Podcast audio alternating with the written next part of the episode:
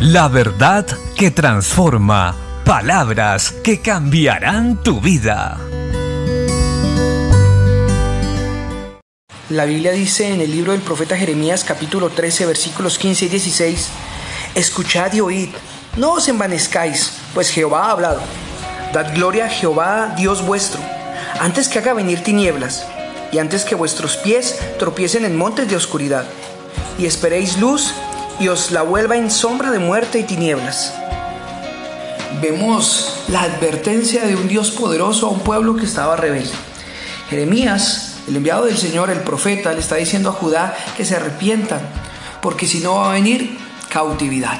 Y ciertamente vino, no se quisieron arrepentir. Vino, Babilonia, vino Nabucodonosor con todo su ejército y lo llevó cautivo por 70 años. Nosotros también no debemos desconocer estas verdades bíblicas porque Dios no puede ser burlado.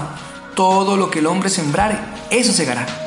No podemos acomodarnos a este siglo y empezando a vivir eh, cristianismos livianos, cómodos, donde no muramos a nosotros mismos, donde no le entreguemos nuestra vida plenamente a Dios para obedecerle, para amarle, para servirle. Dios es un Dios amoroso, pero un amor que exige también de nosotros resultados, fruto. A veces pensamos que porque Dios es lento para el aire y grande en misericordia nunca va a actuar. Estamos engañándonos a nosotros mismos. El mundo va a tener su recompensa un día. Y nosotros, los que hemos creído, pues la Biblia dice que los tibios Dios los vomitará de la boca. Hoy es el tiempo, mientras se diga hoy hay salvación. Hoy debemos arrepentirnos, consagrarnos a Él, mirar cómo estamos andando en nuestro caminar con Cristo como creyentes y volvamos nuestro corazón a Dios en obediencia y en amor. Recuérdalo. En aquel día muchos dirán, Señor, Señor, en tu nombre hicimos milagros, en tu nombre profetizamos y dirá, yo no los conozco, hacedores de maldad. Esforzados por entrar por la puerta angosta, porque muchos procurarán y no podrán.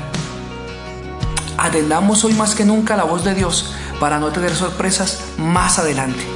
Él quiere bendecirnos, ayudarnos y nos da la mano por medio de su palabra y su Santo Espíritu para que podamos fortalecernos en nuestras debilidades.